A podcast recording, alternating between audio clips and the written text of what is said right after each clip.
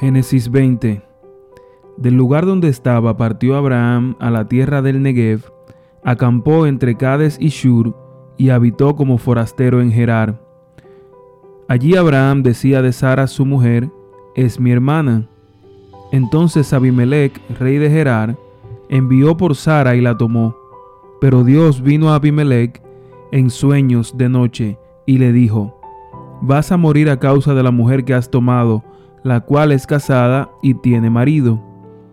Pero como Abimelech no se había llegado a ella, le respondió, Señor, ¿matarás también al inocente?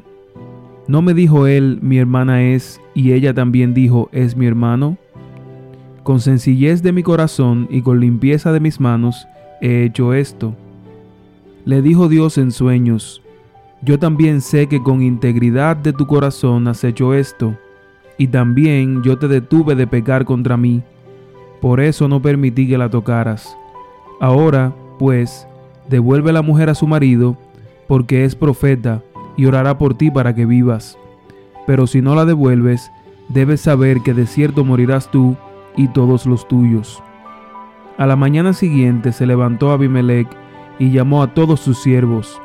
Contó todas estas cosas a oídos de ellos, y los hombres sintieron mucho temor. Después llamó Abimelech a Abraham y le dijo, ¿Qué nos has hecho? ¿En qué pequé yo contra ti, que has atraído sobre mí y sobre mi reino tan gran pecado? Lo que no debiste hacer, has hecho conmigo.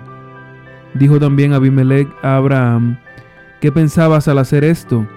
Abraham respondió, dije para mí, ciertamente no hay temor de Dios en este lugar, y me matarán por causa de mi mujer. Pero ella, a la verdad, es también mi hermana, hija de mi padre, aunque no hija de mi madre, y la tomé por mujer. Cuando Dios me hizo salir errante de la casa de mi padre, yo le dije, te pido este favor, en todos los lugares a donde lleguemos, dirás de mí, es mi hermano. Entonces Abimelech tomó ovejas y vacas, siervos y siervas, se los dio a Abraham y le devolvió a Sara, su mujer. Y dijo Abimelech, mi tierra está delante de ti, habita donde bien te parezca.